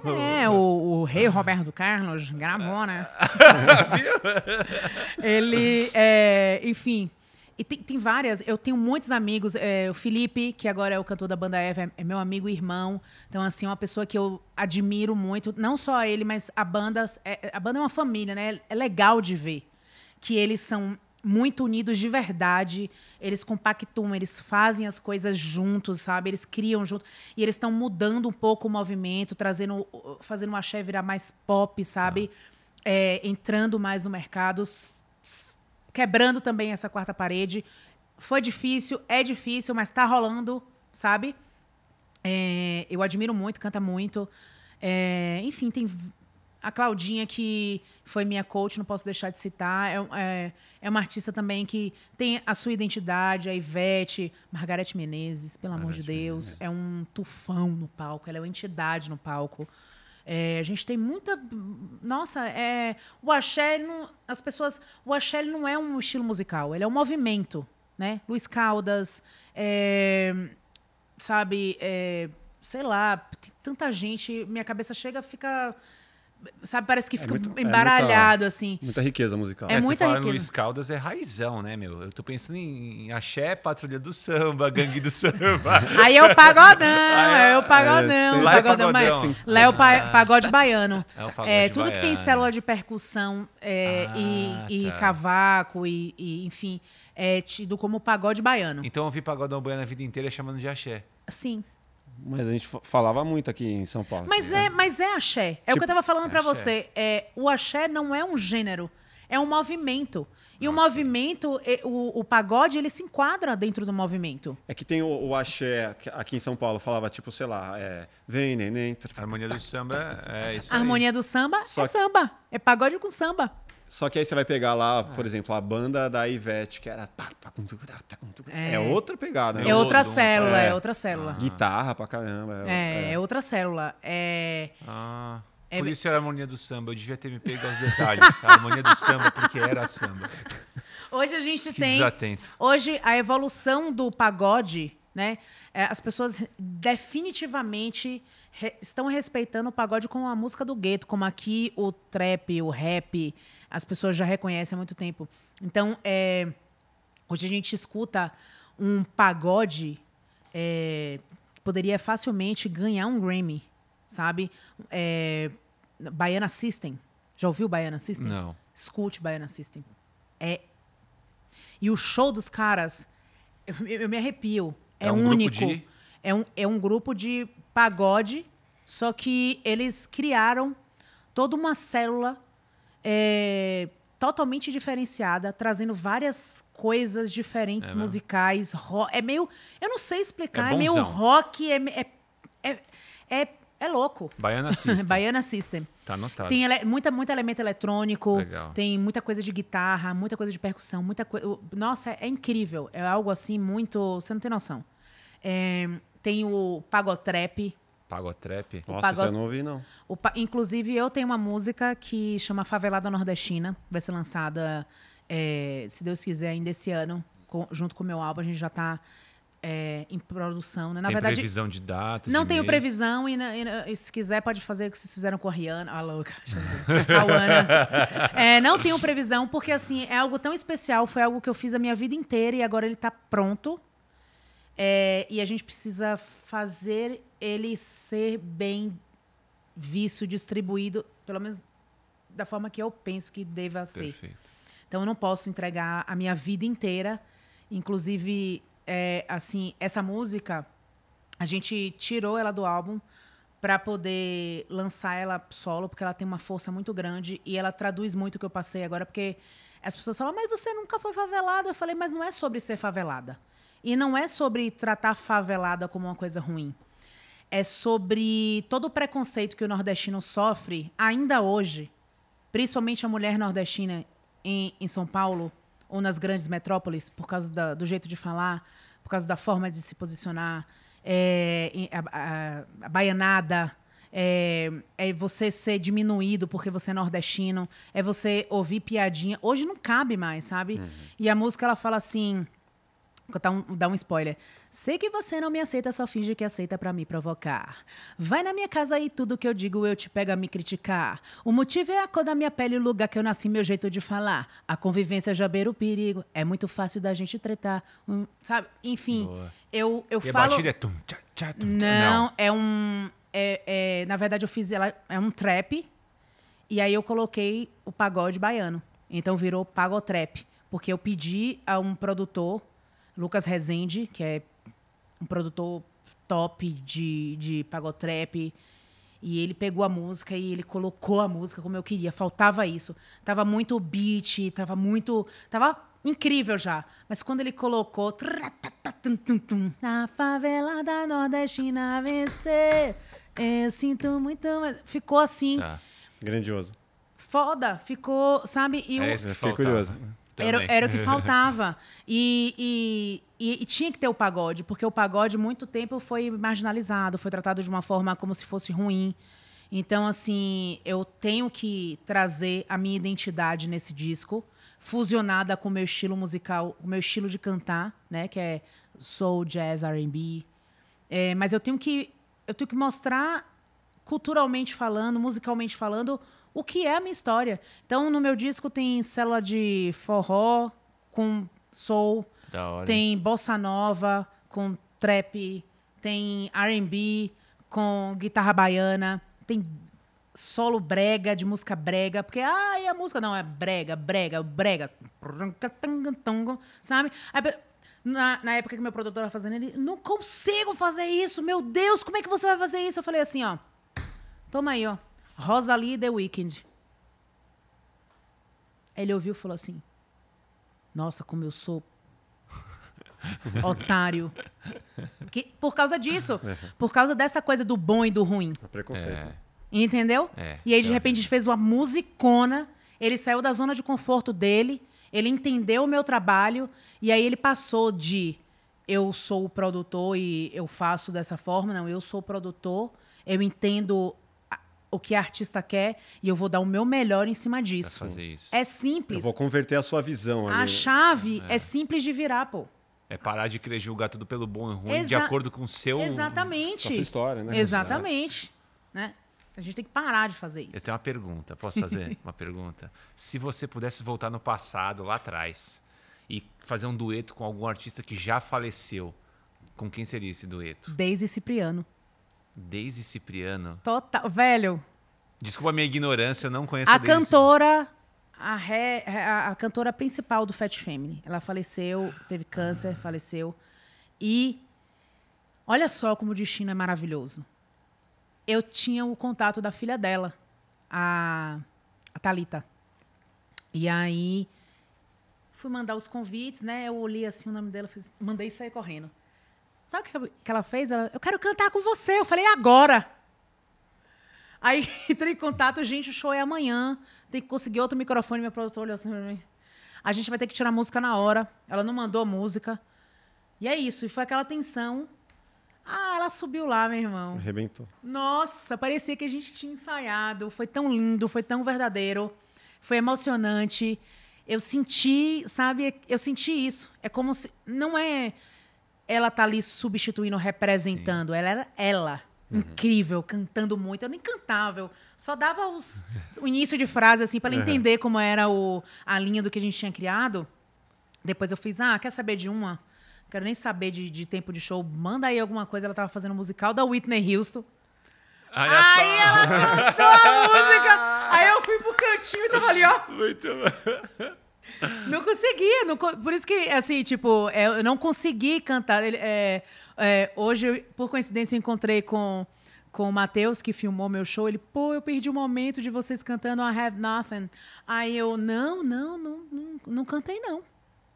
Aí ele, ah, não, não foi no, no, palco, não. No palco eu tenho, foi só a Thalita. Foi no. Quando a gente foi pra varanda, a gente começou a fazer um pagodão, uma loucura lá, enquanto tava tendo outro show lá dentro do Blue Note. Tava eu, o John Drops, uma galera lá fora. Ninguém queria ir embora. E a gente começou a fazer outro show lá, lá fora. Aí, tava tão bom, né? Tava tão bom. Aí eu abri pra ela, mas eu, minha cara assim, ó. Nothing. mas é, foi, foi incrível, foi uma experiência incrível cantar com ela.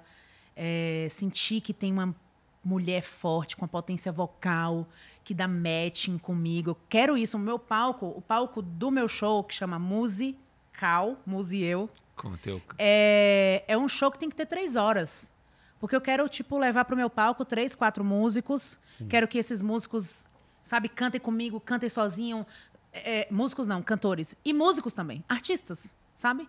É, meu, meu palco é coletivo, esse palco é coletivo. É para as pessoas subirem e serem elas, cantarem o que dá tesão, o que sente vontade, é, essa interação com o público. É tipo, tá ali, eu chamar sabe? Sem pressa, né? Tipo Não, podcast. Eu, é, o, podcast. O, o, musical, o musical, ele, ele sempre foi esse sonho, sabe? Uhum. Tipo, eu sempre fui uma pessoa de compartilhar. Eu, eu gosto de compartilhar. Eu nunca tive essa coisa de. Eu, eu confio no que eu faço. Eu sei quem eu sou.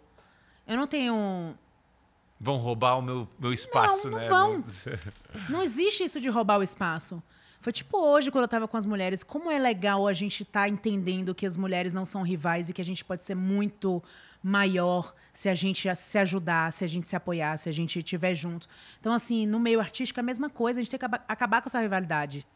E se eu puder receber 30 pessoas dentro do meu palco e foi legal pra caramba, foi divertido e as pessoas saírem falando: "Nossa, o show musical foi incrível, isso para mim vai ser tão incrível quanto se eu cantar solo Aretha Franklin e a galera, ah, Sim. sabe? A é arte. É, é ser artista. E não ser uma pessoa batendo um cartão ali. É. Sabe? Ah, para mim, se não for assim, não tem graça, assim, não, não vale. Tá, animal. No, normalmente a gente finaliza o episódio perguntando qual uma música, né? A gente tem uma playlist no Spotify que a gente alimenta com uma música de cada convidado. Só que eu acho que você, a música, a, a música que marcou a sua vida, você já me contou, né? Olha, é, hoje a música que eu falo que é a melhor música da minha vida é sobre mim, que é a minha música. Porque foi quando eu me senti livre, quando eu fiz essa composição, né? Sobre olhar e enxergar o que por muito tempo não se via. Há muito tempo não sentia, mas sempre esteve ali. Ali.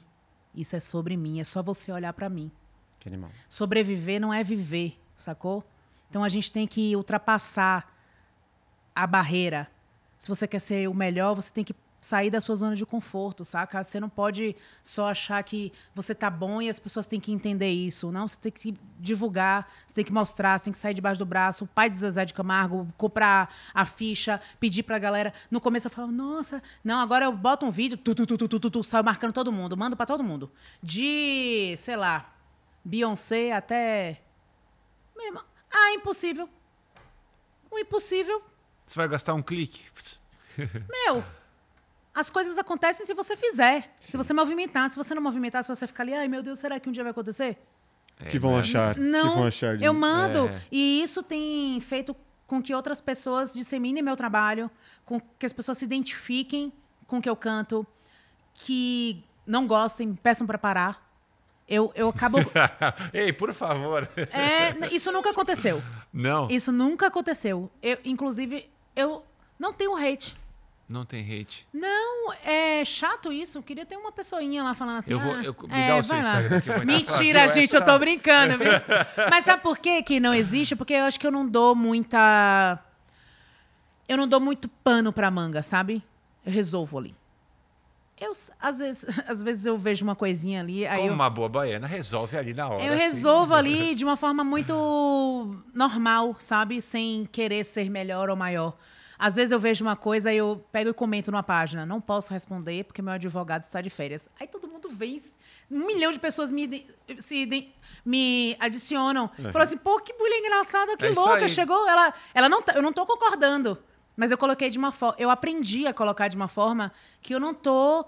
Eu não. Porque, assim, tem gente que com- co- concorda comigo e tem gente que não concorda. Eu não posso ser a pessoa que vai ditar o que é certo, o que é errado, o que você tem que pensar. E ainda foi irônica. Eu fui irônica, entendeu? Mas é com leveza. E aí, de repente, ele chega lá e tem um monte de vídeo meu cantando. Aí a pessoa. Eu retenho. Eu retenho aquela audiência. Porque eu não tô ali é, só fazendo algo inútil para a sociedade. Eu tô sendo útil. Eu tô usando a minha voz, eu tô usando o pedestal que eu tô hoje, que talvez eu não esteja amanhã, para fazer alguma coisa útil Sim. para entretenimento, para, sei lá, ajudar as pessoas de alguma forma, para incentivar, incentivar, Uma boa mensagem, né? incentivar é melhor do que, sabe? Isso é interessante. E trazer a música, né? Traz leveza pra esse mundo que é uma panela de pressão, na com, boa, né? Com Quando certeza. a gente ouve uma voz, você fala, putz, eu tenho cinco minutos de música que eu vou relaxar um pouco aqui. E você e a música faz isso, né? Com certeza. É, é, é uma coisa que é, é uma profissão que é complicada, mas é também, ao mesmo tempo que é um karma, é uma dádiva, né? Se você estiver em qualquer lugar e uma pessoa cantar, você vai parar na hora. Você pode ser em qualquer idioma. Não, as pessoas se comunicam com a música.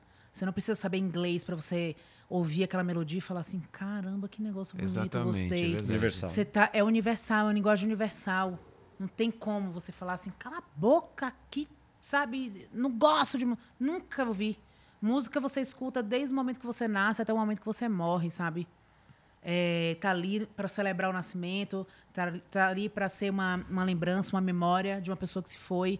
E é um processo todo na vida de uma pessoa. Então, eu acho que é uma profissão que é muito pouco valorizada e a gente tem que falar sobre isso, fomentar sobre isso. Que é uma profissão, não é fama. Fama é consequência de, um- de muito trabalho e de uma estrela maior que tem ali. Não tem explicação. Mas a- ser cantor, ser músico é profissão. E isso tem que ser valorizado, tem que ser tratado de uma forma melhor, tem que existir. é, existirem coisas, projetos, incentivos que realmente façam com que as pessoas possam se sustentar, sabe? Fazer aquilo ali, porque por que adianta o cara estar ali fazendo você feliz, sai, volta para casa, não tem nada na geladeira. É isso aí. Enquanto você tá bebendo, tá curtindo, tá fazendo, aí o cara do bar que faturou não sei quantos milhões te paga um cachê de mil reais para você pagar toda a banda, comer, voltar para casa. Velho, isso é muito bizarro. É. Isso é muito É o bizarro. lance de ser bem sucedido ou ser famoso, né? Pô, a- pode ser que nem todos sejam famosos, famosos, Famoso. mas tem que chegar ali e ter um, um sucesso no que você está fazendo, independente se a, a fama chega ou não. né? Exatamente. Então, mas aí é toda uma questão de evolução pessoal, profissional, empreendedorismo, né? Que você, até você chegar de poder se bancar e fazer com, com mais. E também tem o outro lado, né? Porque o, às vezes o artista é um pouco preguiçoso. Que É. fala, ah, eu vou viver de arte, vou pegar meu violão, vou morar na. Não. É. Você tem que entender que hoje a gente depende do, do digital. É verdade. A- a- as plataformas, o Instagram, as redes sociais, elas existem, elas existem para trazer uma independência para a gente. Qualquer pessoa pode lançar uma música hoje. Qualquer pessoa pode explodir do nada. Obviamente que hoje muita coisa aleatória acontece, Acontece. mas assim, do nada, sei lá, seu vídeo pode alcançar e você pode ser, sabe? Dormindo. Você, postou e Você foi pode dormir, fazer né? isso, você é o detentor desse E direito. graças a Deus, né? Que antes era tudo na mão da TV. Você tinha que ter uma oportunidade de talvez Aí ir pra fica, TV. "Ai, eu não quero, É. eu não gosto. Não então, meu desculpa. irmão, não fala comigo. Vai Porque a minha turma coisa. é outra. A minha turma é a turma que corre atrás, do corre. Que, sabe, e que é- eu não sou a pessoa mais, sabe, é, não sei sobre internet, ou sobre distribuição, ou sobre tudo, a melhor pessoa do mundo para isso. Mas eu procuro fazer o meu melhor dentro daquilo que eu tenho. São ferramentas. Então a gente tem que aprender a usar, tem que parar com isso também. De, ai, não sei o quê. Então fica aí, co- comendo amendoim na, eu na quero, praia. eu tenho vergonha. Ah. Ou então eu não quero, é, o, o cara só Você acha que eu gosto? quer ser o bicho grilo, né? Ah, eu adoro todo dia ter que. Ah, eu vou fazer um, eu tenho que botar filtrão. Filtrão, meter o filtrão. Tô acabada, mas tô ali, ó. Bom dia, minha galera, os cachorros, ah, não sei o que. Você acha que. Todo dia? É chato pra É caramba. chato, é chato. Mas quem não é visto não é lembrado. É isso aí. Entendeu? Faz parte do Aí eu faço uma trabalho. conexão. Ah, veja aqui meu vídeo. A pessoa entrou, viu muito meu vídeo. Eu faço assim, ah, aqui de onde eu vim. Aí tem lá o vídeo da Areta eu cantando no The Voice Brasil. A galera, porra, ela tem um tempão, sabe? É não pensa, aí. de onde, quem é você? Você de é onde uma, você surgiu? uma Instagrammer que eh, só tá falando de maquiagem. Não, você Não. tá indo pra mostrar o teu trampo. É, e não que eu queria muito ser, também entender de maquiagem, galera. Inclusive, quem quiser fazer um curso, porque eu, sou terrível. eu queria fazer aquele- aqueles vídeos, eu acho o máximo, sabe? Estar me maquiando, fazer meu skincare, mostrar o roupão e a roupa. Aí fazer aquele negócio assim, ó, pá, e a roupa mudar. Se eu fizer esse negócio, eu, eu queria. Isso é um outro talento, isso é uma outra parada muito incrível, sacou? Sim. Você- Imagine você ser criador de conteúdo. Meu É. irmão. Todo dia você tem que fazer. Fazer aquilo Todo feliz da dia vida, né? você tem que criar, Tem que todo, tá feliz dia. todo Tem dia. que ter roteiro, tem que ter tudo. É punk. É punk. Tem gente que, fa que é rico, que tem aquela vida maravilhosa e é mais fácil, mas tem É. gente que é correria também. Tem. Então a gente também não pode dizer o que é bom, o que é ruim, não, pode Não, generalizar. não pode. No meu caso, eu tento unir os dois, sacou? Como eu tenho. Eu tô aqui desde 2012.